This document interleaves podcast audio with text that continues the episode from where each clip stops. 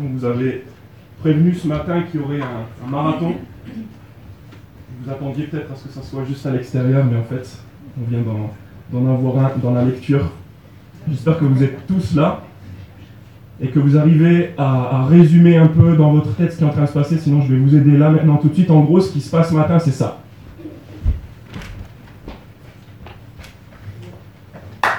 Bah vas-y, prouve-le C'est le titre que vous avez dans vos bulletins. Prouve-le.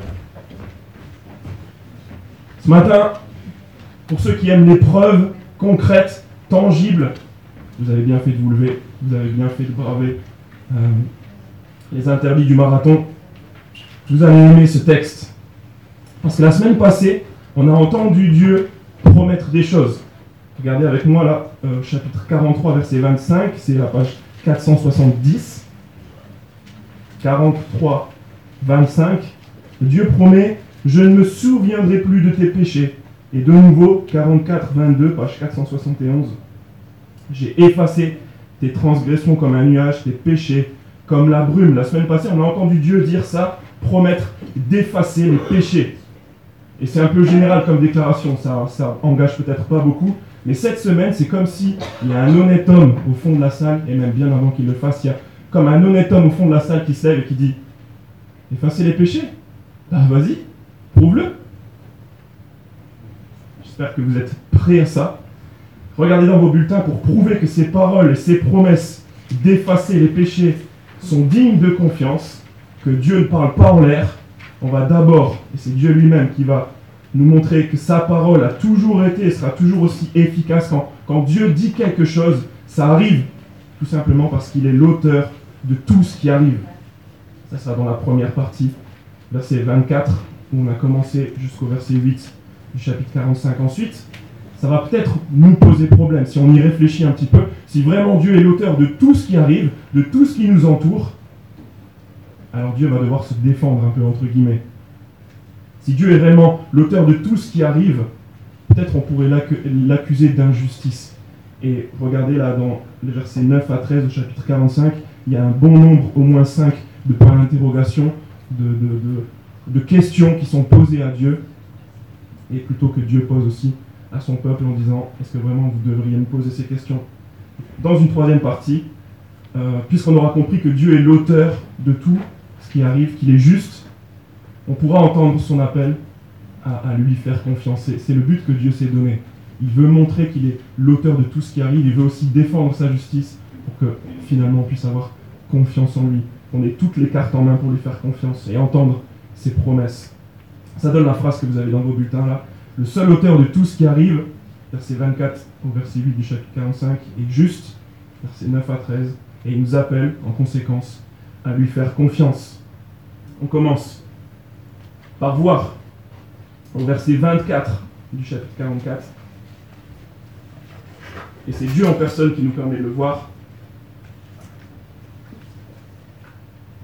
Dieu qui défend la grande vérité qu'il est le seul auteur de tout ce qui arrive. Regardez au verset 24. Euh, voici ce que dit l'Éternel, celui qui te rachète, celui qui t'a façonné dès le ventre de ta mère. C'est moi l'Éternel qui suis l'auteur de tout. Et cette euh, petite partie, où on voit que Dieu est l'auteur de tout ce qui arrive, se termine, chapitre 45, verset 7, avec encore une fois la même phrase. Je forme la lumière et je crée les ténèbres, je donne la paix et je crée le malheur. C'est moi l'Éternel qui suis l'auteur de tout cela. Entre ces deux déclarations, enserrées là-dedans, Dieu va montrer en quoi est-ce qu'il est l'auteur de tout. Ça commence par les choses passées, au verset 24 et 25. On va même voir, et ça, ça va être surprenant, les choses à venir à partir du verset 26, 27 et la suite. Mais regardez les choses passées. Il a racheté Israël, on vient de le lire. Même un truc bizarre là, il façonne dans le ventre de la maman. On retourne au tout début où tout n'existe pas encore. Verset 24. Tout seul, j'ai déployé le ciel. Par moi-même, j'ai disposé la terre. Avant lui, il n'y avait rien. Il était tout seul, pas besoin de manœuvre pour l'aider, pas besoin non plus d'architecte pour le guider. C'est lui seul, tout seul par lui-même, qui a déployé le ciel et la terre. Voilà en quoi Dieu est l'auteur de tout ce qui arrive déjà dans le passé, mais ce n'est pas terminé. Regardez au verset 25. Oubliez Nostradamus. Oubliez Madame Irma et 3615 voyances. Ça existe peut-être plus tout ça, mais maintenant c'est par SMS. Dieu fait échec aux prédictions même de ceux qui prétendent connaître l'avenir. Verset 25. Je fais échec aux signes des de prédictions et je frappe de folie les devins. Oubliez même ce qui vous trouble à propos de la création. On est en train d'en parler, peut-être vous êtes scientifique, mais Baptiste vient de le dire aussi. Dieu fait reculer les sages. Je fais reculer les sages et montre la stupidité de leur savoir. Dieu est bien plus au-dessus de tout ça. Et à la place, qu'est-ce qu'il nous propose, verset 26 Je confirme la parole de mon serviteur et je mets à exécution les décisions annoncées par mes messagers. Dieu fait échec à ceux qui prétendent connaître l'avenir et il montre que c'est sa parole qui est efficace, qui est inégalée, rien d'autre. Quand Dieu dit quelque chose, ça arrive. Pourquoi? Parce qu'il est l'auteur de tout, tout ce qui arrive, même dans le futur. Ça nous montre dès le début de ce texte que s'il y a bien un attribut qui rend l'Éternel, le Dieu de la Bible, différent des autres dieux, d'après lui-même, c'est cette capacité qu'il a à dire les choses et qu'elles arrivent, même si c'est troublant. Regardez, c'est vraiment l'objectif que Dieu s'est donné depuis euh, maintenant même plusieurs dimanches en parcourant ce texte. Juste chapitre 45, verset 5, l'objectif de Dieu, c'est moi qui suis l'Éternel. Et il n'y en a pas d'autre. À part moi, il n'y a pas de Dieu. Ça continue 6. C'est moi qui suis l'Éternel. Il n'y en a pas d'autre dans la deuxième partie du verset. Verset 7 encore. C'est moi l'Éternel qui suis l'auteur de tout cela. Verset 14. Tournez la page. Dans la fin du verset 14, 14 Dieu répète encore une fois ça. C'est chez toi seulement que se trouve de Dieu. Il n'y en a pas d'autre. Verset 18. Encore. À la fin du verset 18, c'est moi qui suis l'Éternel il n'y en a pas d'autre. Vous avez compris, on continue. Verset 21. Je suis le seul Dieu juste et qui sauve. Verset 22 même. Il n'y en a pas d'autre, c'est moi qui suis Dieu. Ça continue au verset 9 du chapitre 46. C'est moi qui suis Dieu et il n'y en a pas d'autre. Dieu s'est donné cet objectif, il veut montrer je suis unique. Il n'y en a pas d'autre. La preuve, je dis les choses et elles arrivent. D'après Dieu, c'est cette capacité qu'il a à dire les choses et qu'elles arrivent qui le rend spécial. Il y a une parole créatrice, illimitée, et rien ne peut l'empêcher de s'accomplir. Et ôter cet attribut à Dieu, croire qu'autre chose de plus puissant, ou même quelqu'un de plus puissant puisse lui dicter ce qu'il devrait faire ou le contraindre, ben, en fait c'est diminuer Dieu, l'éternel, le Dieu de la Bible, au rang d'une idole branlante. Je dis simplement, et, et, encore une fois pour terminer, si vous ne croyez pas que Dieu est l'auteur de tout, comme il est en train de se présenter, j'ai bien peur que vous ne connaissiez pas l'éternel, le Dieu de la Bible. Ça nous montre aussi qu'étant donné euh, l'efficacité inégalée que Dieu porte à sa parole, on doit se poser la question sur quoi d'autres est-ce qu'on voudrait euh, euh, construire notre propre vie, pour ceux qui y réfléchissent, construire notre ministère. Et enfin, on va continuer de défendre cette idée, ça veut dire qu'un mythe tombe si vraiment on arrive à cette conclusion que Dieu est l'auteur de tout ce qui arrive, alors le destin, le sort, le mektoub, le déterminisme arbitraire, tout ça, c'est du pipeau. Puisque c'est Dieu qui se cache derrière tout ce qui arrive. Il est le véritable auteur de tout ce qui arrive. Mais l'honnête gars, là, du fond de la salle de tout à l'heure, dira Ouais, mais pour l'instant, c'est facile. On a parlé du passé. Dieu, il dit Ma parole, elle est inégalée. Quand je dis quelque chose, ça arrive. Ok? Mais on n'y était pas pour le voir. C'est facile de, parler comme ça. Alors maintenant, rentrez avec moi dans une démonstration qui fait même frémir les plus grands spécialistes de la Bible. Là, il y a du sensationnel. Vous allez pouvoir raconter ça à vos amis en rentrant. Et ça va nous montrer en même temps que la foi chrétienne, c'est pas un saut dans le vide. Et c'est un examen concret, pour une bonne partie, de faits historiques, d'événements réels, certes étranges, mais réel. Et Dieu demande de les juger. Regardez le contenu de ce que Dieu annonce. Il a dit au verset 26, je confirme la parole de mon serviteur et je mets à exécution la décision annoncée par mes messagers. Je dis, et là il dit trois choses concernant le futur. Regardez bien comme c'est culotté. Je dis à propos de Jérusalem, elle sera habitée. Et à propos des villes de Juda, elles seront reconstruites et j'élèverai leurs ruines. Merci.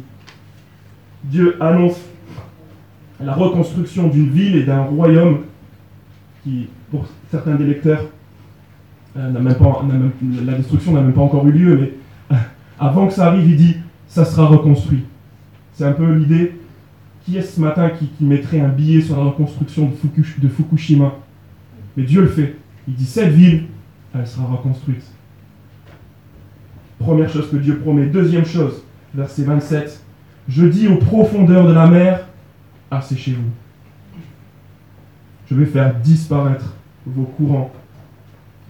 Au-delà de la prouesse technique, sur la page de, gauche, là, chapitre 43, verset 16, voilà ce que ça veut dire.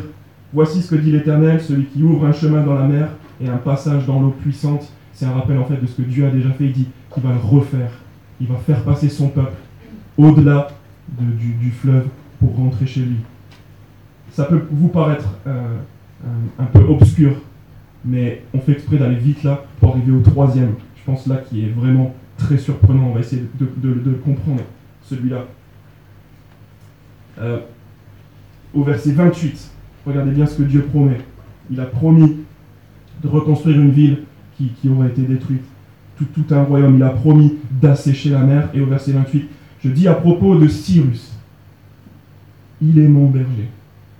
Et il accomplira toute ma volonté. Il dira à Jérusalem, sois reconstruite. Et au temple, que tes fondations soient posées. Dieu a promis que la ville serait reconstruite et il donne les moyens. Et si vous ne connaissez pas Cyrus, ne vous inquiétez pas, les gens qui ont lu ça, pareil, ils ont dit Quoi? Cyrus, c'est qui? Euh, On a pas mal de, mamans qui, qui, sont enceintes, peut-être vous cherchez des prénoms. Ouais, c'est un peu bizarre, exactement. Mais Dieu parle d'un Cyrus, il donne un prénom, Cyrus. Il annonce son nom et il dit que c'est par lui que tout cela va se produire.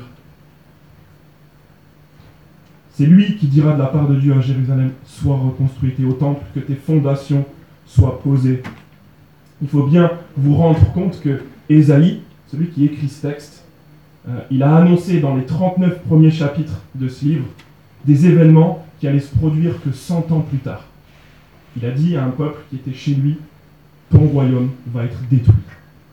Babylone va venir. Et déjà à l'époque, c'était une révolution de dire, waouh, Babylone, on n'en entend même pas encore vraiment parler, ils vont venir et ils vont tout détruire. Mais là, ce qui est en train de se passer, c'est encore plus énorme.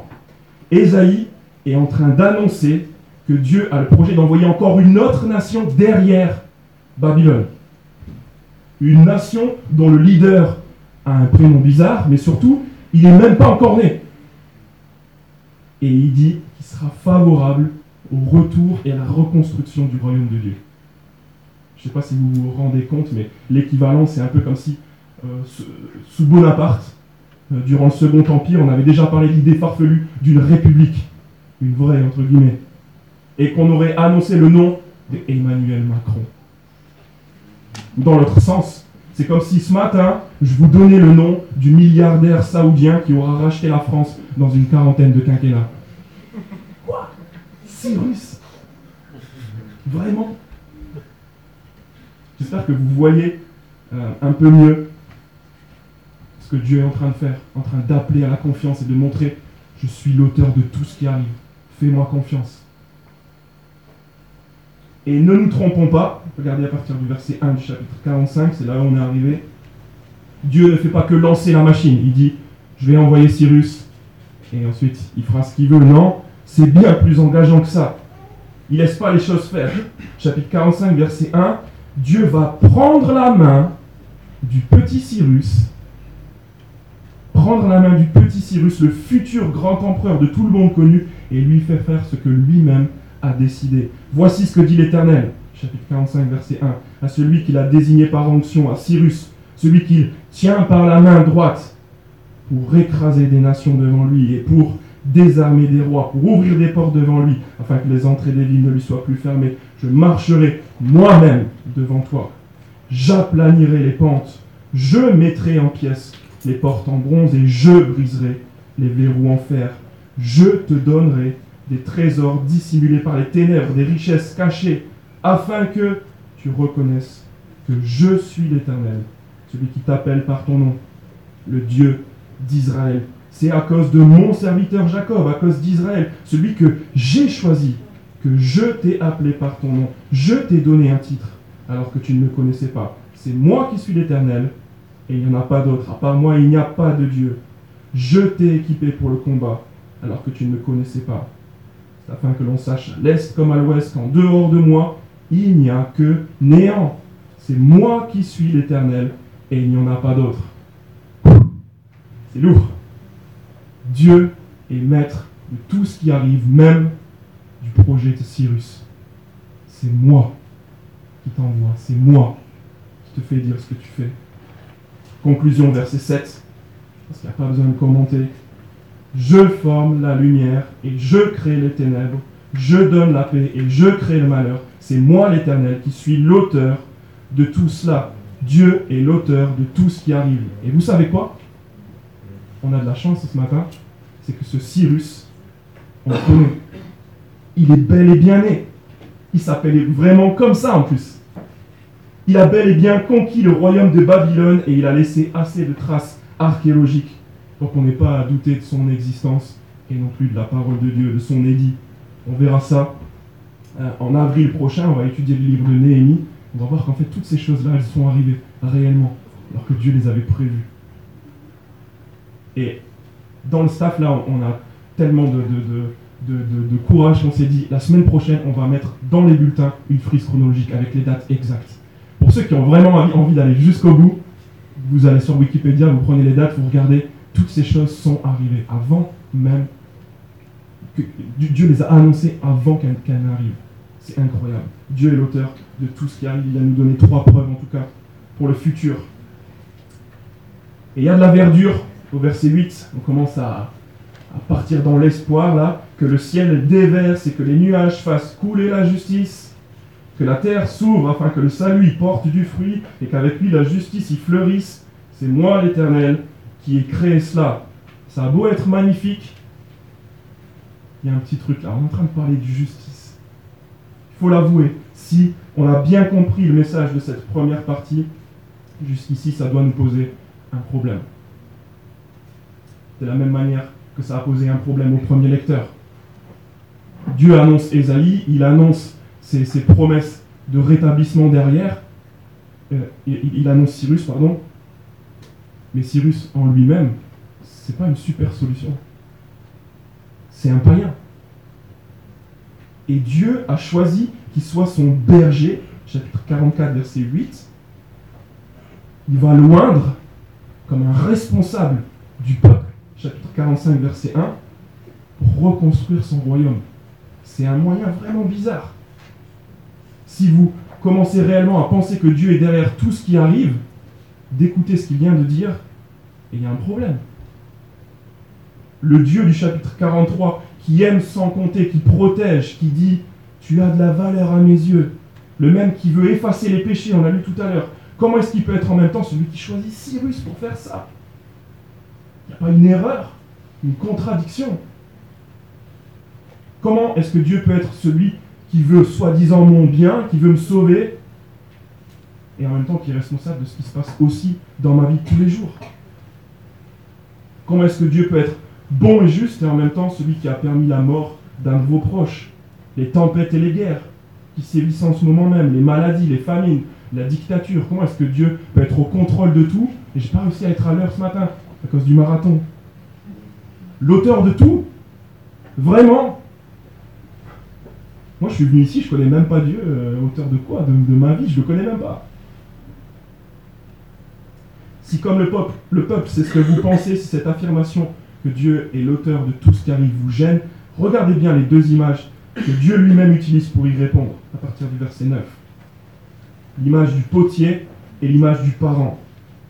Ensuite, au verset 12, Dieu va réaffirmer sa puissance et la justice de son choix, verset 13. Il est comme en train de se défendre avant même qu'il y ait un honnête homme au fond de la salle qui dise prouve-le.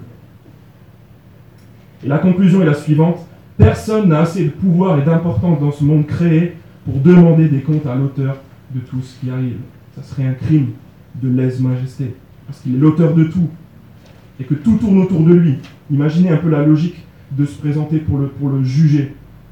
À la place, on devrait avoir confiance en lui. Première image, verset 9. Malheur à l'homme qui intente un procès à celui qui l'a façonné, lui qui n'est qu'un vase, parmi d'autres vases de terre. L'argile dit-elle au potier, que fais-tu Ou ton travail est mal fait On n'a jamais vu un vase qui questionne un, potier. C'est très facile de comprendre cette image.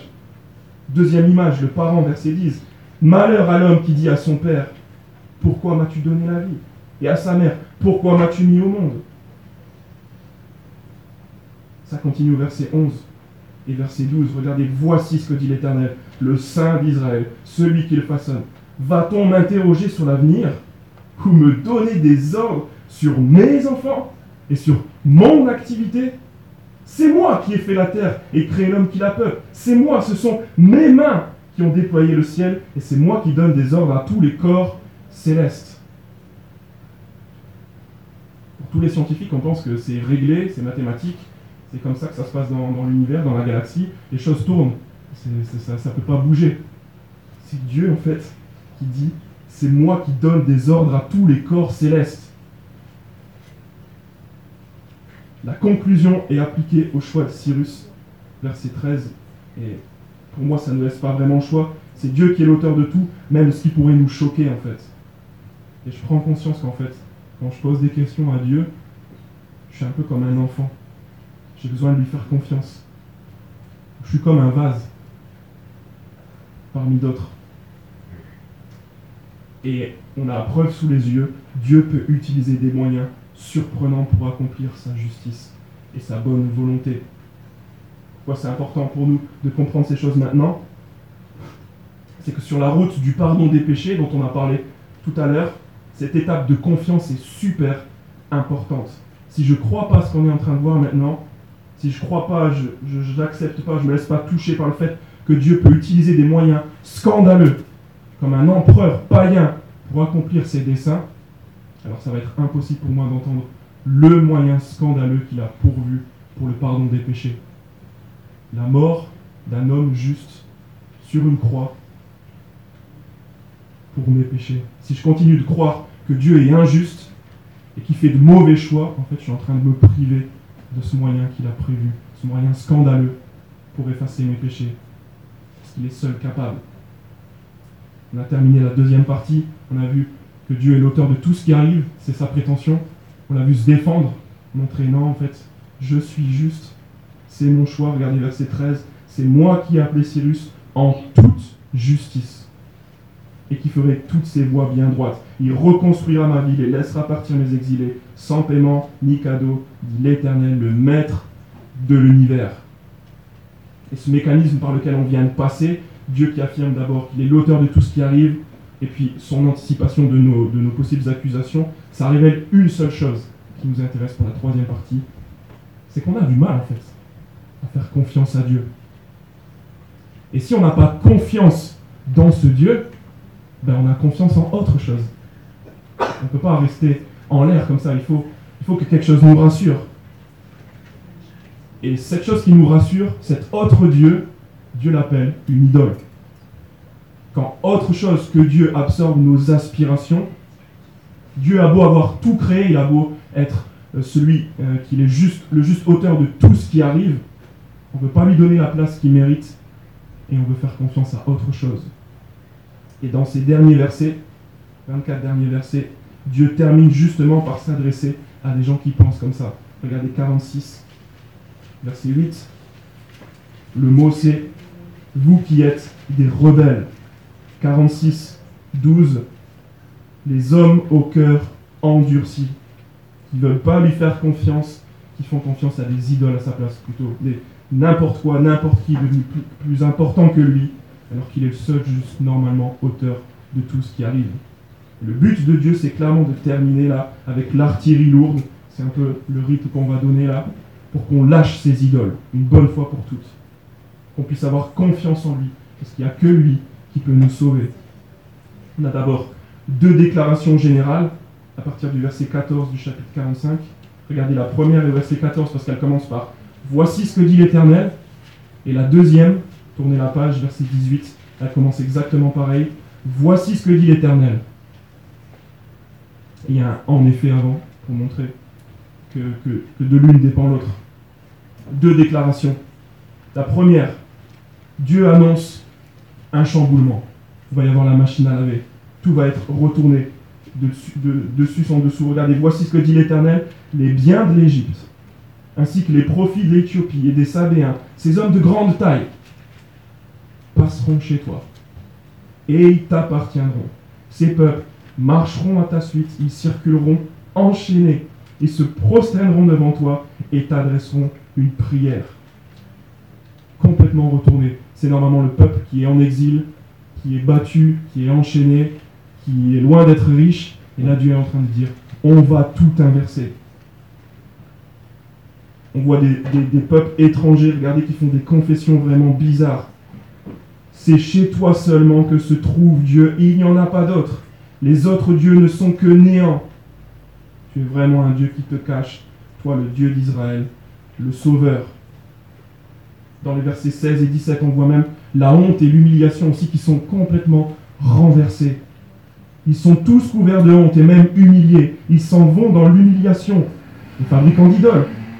Quant à Israël, c'est de l'Éternel qui reçoit le salut, un salut éternel. Plus jamais vous ne serez couverts de honte ni humiliés. Vous voyez, la honte et l'humiliation qui étaient sur Israël, elle est déplacée sur ces grands peuples, forts, puissants, riches. Ce sont les fabricants d'idoles qui sont soumis à d'autres dieux qui vont prendre la place honteuse et humiliante d'Israël, un renversement complet. C'est un peu comme un bouleversement des relations internationales. Imaginez aujourd'hui que les États-Unis, la Chine, la Russie se donnent la main et disent euh, je suis obligé de, lire le nom tellement hein, je ne sais même pas si vous vous connaissez, le royaume de Tavolara, comme si la Russie, les États-Unis, la Chine se donnent la main et disent au royaume de Tavolara, que peut-être personne ne connaît ici, Ok. On se livre à toi. On t'obéit. On va te suivre. On te donne toutes nos richesses. C'est un tout petit truc au sud de la Sardaigne. Enfin, je pense que ça se compte sur les doigts d'une main. Le roi même lui-même, je ne sais même pas s'il sait qu'il est roi. C'est incroyable. Ce renversement, c'est fou. Comment c'est possible? On est déjà allé très loin. Dieu a parlé de Cyrus, et là il est en train de dire, on va tout renverser. On va tout renverser. Pas d'ambiguïté, regardez, ça va être de plus en plus clair, clair maintenant, à partir du verset 20. Pour appuyer encore cet appel à la confiance, là c'est l'artillerie lourde dont j'ai parlé. Dieu nous lance plusieurs choses. Versets 20 et 21, un défi. Vraiment osé. Un appel clair, verset 22, et une promesse solennelle dans les versets 23 à 25. Il y aura encore deux comparaisons pour continuer d'appuyer sur ce clou-là Faites-moi confiance dans les versets 1 à 7. Regardez d'abord le défi. Versets 20 et 21, c'est un peu comme si Dieu là se pose au milieu et dit Venez, je vous prends tous ensemble, en même temps. C'est vraiment osé. Dieu est sûr de lui. Regardez verset 20. Rassemblez-vous et venez, approchez-vous ensemble, rescapez les nations. Ils n'ont aucun discernement, ceux qui portent leur sculpture sacrée en bois et qui adressent des prières à un Dieu incapable de sauver. Faites vos révélations. Présentez vos arguments. Ils peuvent même tenir conseil tous ensemble. Qui a annoncé cela par, le passé? Qui l'a révélé depuis longtemps? N'est-ce pas moi? L'Éternel. Il n'y a pas d'autre Dieu en dehors de moi. Je suis le seul Dieu juste et qui sauve. C'est ici qu'on voit la singularité de l'Éternel. Il n'a pas peur d'être comparé aux autres solutions, à toutes les idoles réunies aux autres dieux, aux autres croyances. Ce qui fait, d'après lui, personne d'autre le fait. Ses capacités sont inégalées. Je lance juste ce petit pavé pour que vous continuez de réfléchir à ça, ceux que ça intéresse, mais j'ai regardé par exemple dans le Coran combien est-ce qu'il y a de, prophéties. C'est vraiment intéressant de voir qu'en fait, il n'y en a pas. Dieu fait quelque chose, et le Dieu de la Bible fait quelque chose, et il n'y a que lui qui est capable de faire ça. On peut en parler avec certains si ça vous intéresse. Pourquoi est-ce que Dieu insiste pour que tous reconnaissent qui il est? L'appel est clair, regardez au verset 22. tournez-vous vers moi et soyez sauvés. Vous tous qui êtes aux extrémités de la terre. En effet, c'est moi qui suis Dieu et il n'y en a pas d'autre. Tournez-vous vers moi. Et cet appel nous est lancé à nous aussi. On peut peser le pour et le contre. On peut épuiser nos arguments contre ce Dieu qui est le juste auteur de tout ce qui arrive et se tourner vers lui pour être sauvé. Pourquoi? À cause de sa promesse solennelle, versets 23 à 25. Et avant de rentrer dans les comparaisons du chapitre 46, regardez la promesse solennelle. Je le jure par moi-même, et de ma bouche sort ce qui est juste, une parole qui ne sera pas révoquée. Chacun pliera le genou devant moi, et toute langue prêtera serment par moi. On dira à propos de moi, c'est en l'Éternel seul que se trouve la justice et la force. Ceux qui étaient furieux contre lui viendront jusqu'à lui et ils seront tous couverts de honte. C'est par l'Éternel que seront déclarés justes tous les descendants d'Israël et c'est de lui qu'ils tireront leur fierté tôt ou tard. Ça sera évident pour tout le monde que Dieu, en fait, oui, est juste auteur de tout ce qui arrive. Et il partagera sa justice avec ceux qui l'auront reconnu. Mais le choix est devant nous. Regardez le, chapitre 46, c'est comme ça qu'il démarre, sept premiers versets. On a des comparaisons ridicules pour nous aider encore à nous appeler à avoir confiance en lui, placer notre confiance dans ce Dieu juste qui est l'auteur de tout ce qui arrive. On a d'abord la description des idoles encombrantes qu'il faut porter, qui font pas le poids, versets 1 et 2. Belle et Nebo en font partie. Belle s'écroule, Nebo tombe. On place ces statues sur des animaux, sur des bêtes. Vous les portiez et voilà qu'elles sont chargées comme un fardeau pour l'animal fatigué. Ils sont tombés. Ils se sont écroulés ensemble et ils sont incapables de préserver leur image et partent eux-mêmes en déportation. Ces idoles, elles sont devenues encombrantes. Alors que, versets 3 et 4, au lieu de les porter, le Dieu de la Bible, l'Éternel, lui porte ceux qui lui font confiance. Regardez versets 3 et 4. Écoutez-moi, famille de Jacob, vous tous qui restez, la communauté d'Israël, je me suis chargé de vous depuis le ventre de votre mère. Je vous ai porté dès avant votre naissance jusqu'à votre vieillesse. Je serai le même. Jusqu'à vos cheveux blancs, je vous soutiendrai. Comme je l'ai déjà fait, je veux encore vous porter, vous soutenir et vous préserver. Porter, soutenir, préserver. Dieu continue d'insister. On va devoir faire un choix entre porter ou être porté. Deuxième comparaison, juste après le verset 5 où Dieu montre encore qu'il est incomparable. À qui me comparerez-vous pour faire de nous des égaux? À qui me ferez-vous ressembler pour nous assimiler? Regardez la deuxième comparaison, verset 6. Ils versent l'or de leur bourse et pèsent l'argent à la balance. Ils paient un orfèvre pour qu'il leur fasse un Dieu. Puis ils se prosternent devant lui. Oui, il l'adore. Il le porte et se charge sur l'épaule. Il le dépose à sa place. Qu'est-ce qui se passe? Il y reste il est incapable de quitter sa place. On a beau crier, il ne répond pas. Il est incapable de vous sauver de votre détresse. Cette statuette qui ne bouge pas, qui ne répond pas, comparée au Dieu qu'on a devant les yeux depuis le moment où on est ensemble, qui parle et qui agit. Voilà ce que Dieu met en place pour qu'on ait confiance en lui. La question est simple. En quoi, en qui est-ce que vous avez placé votre confiance plus qu'en Dieu. Et si Dieu ne fait pas partie de, votre quotidien, c'est facile à penser. Qu'est-ce qui vous rassure? Le plus souvent, on est assez fort et on nous, on encourage à ça pour que ce soit nous-mêmes, en fait. On peut avoir confiance en nous. Notre sagesse, nos amis, ça peut être notre notoriété, votre place au travail. Vous dites, j'ai une bonne place, tout va bien. Ça peut être notre capacité physique, nos capacités artistique, ceux qui nous aiment autour de nous, qui nous encouragent, qui nous aident à tenir. Notre famille, nos amis, nos fans, ça peut être de l'argent, un placement. Je dis, moi je sais où, où est mon argent, j'ai rien besoin. Dieu. Ça peut être l'amusement des projets d'avenir dont en fait personne n'est maître. Que vous portez et peut-être un jour qui seront tellement lourds pour vous, qui vous donneront plus du tout l'espoir dont vous avez besoin. La question est la suivante. Laquelle de toutes ces choses dans lesquelles vous avez placé votre confiance plus qu'en Dieu et pas un bel ou un ébo, comme on a lu, une idole euh, qui marche maintenant et qui, que bientôt vous allez devoir porter, qui deviendra bientôt plus encombrante que bénéfique en fait. Laquelle de toutes ces choses peut rivaliser avec le Dieu qui vous promet de vous porter au contraire, jusqu'au bout, jusque dans la vieillesse. Peut-être vous y pensez même pas encore. Dans la vieillesse, dans les cheveux blancs. laquelle de ces idoles a les épaules assez solides pour savoir ce qu'on aura besoin durant ces jours-là, alors qu'on n'y pense même pas encore? Laquelle peut nous promettre de prendre soin de nous? Aucune. Dieu est le seul juste auteur de tout ce qui arrive et on peut lui faire confiance à lui plutôt qu'à ses idoles. C'est le moment de réfléchir à tout ça maintenant. Verset 8. Souvenez-vous de cela et montrez-vous courageux, vous qui êtes des rebelles, réfléchissez-y. Conclusion, verset 9 à 13, on revoit simplement tout ce qu'on vient de voir. Verset 9, Dieu a la prétention d'être le seul vrai Dieu.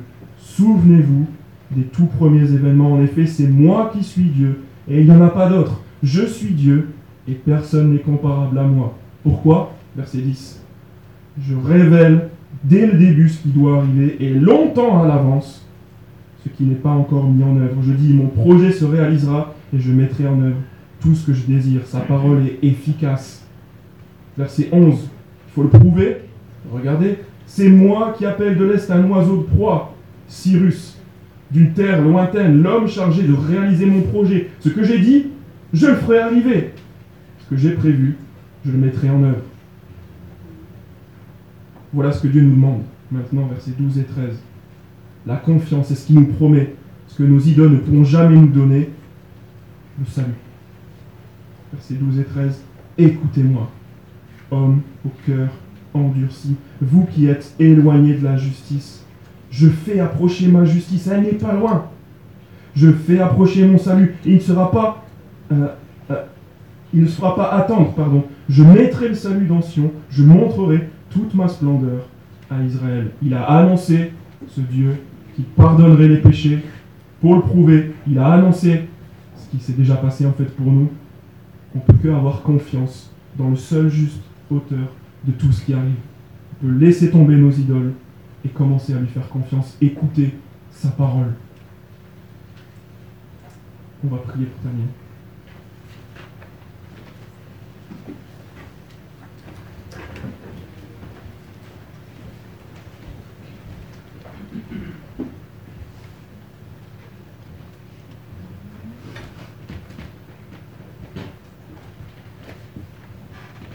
Notre Père, on était face à toi ce matin au travers de ce texte, en ayant bien conscience que toi-même, tu as énormément confiance en toi, confiance dans ta parole, dans ce qu'elle est capable d'accomplir.